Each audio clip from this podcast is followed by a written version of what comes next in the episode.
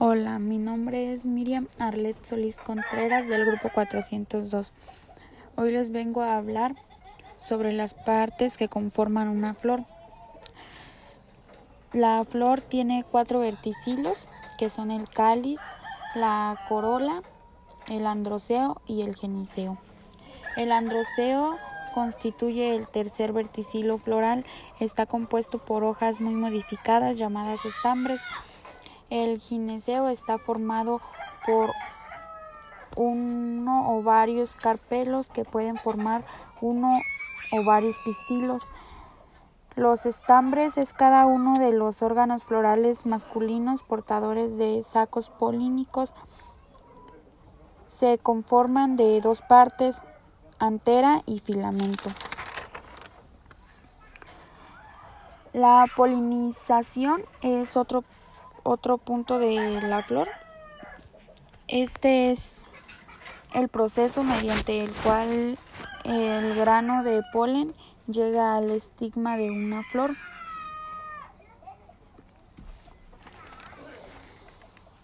Eh, los polinizadores son importantes porque sirven para mantener o aumentar la producción de las 87 especies de cultivos que alimentan al mundo y su importancia también tiene importancia en los insectos ya que de ahí se alimentan y los insectos igual se reproducen. Los insectos ayudan.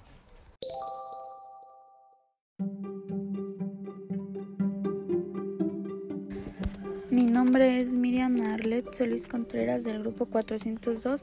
Hoy les vengo a hablar de algunas especies que están en peligro de extinción ya que es importante conocer esto porque es algo de suma importancia para evitar que siga extinguiéndose más animales.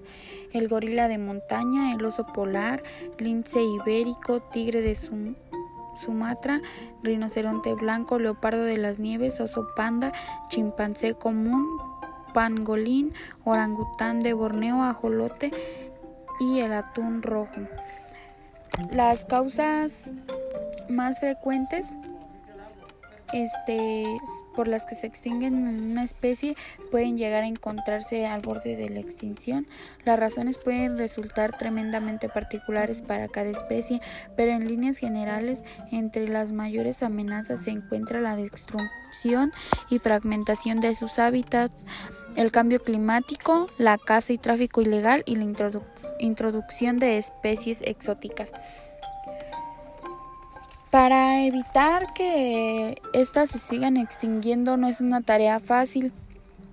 Implica la puesta en marcha de una gran cantidad de recursos, acciones concretas. Algunas de ellas serían evitar la fragmentación de sus hábitats, por ejemplo, la deforestación, perseguir y castigar con dureza la caza ilegal y el tráfico de especies, la creación de reservas naturales o el fomento de programas de reproducción reintroducción y de mejora genética.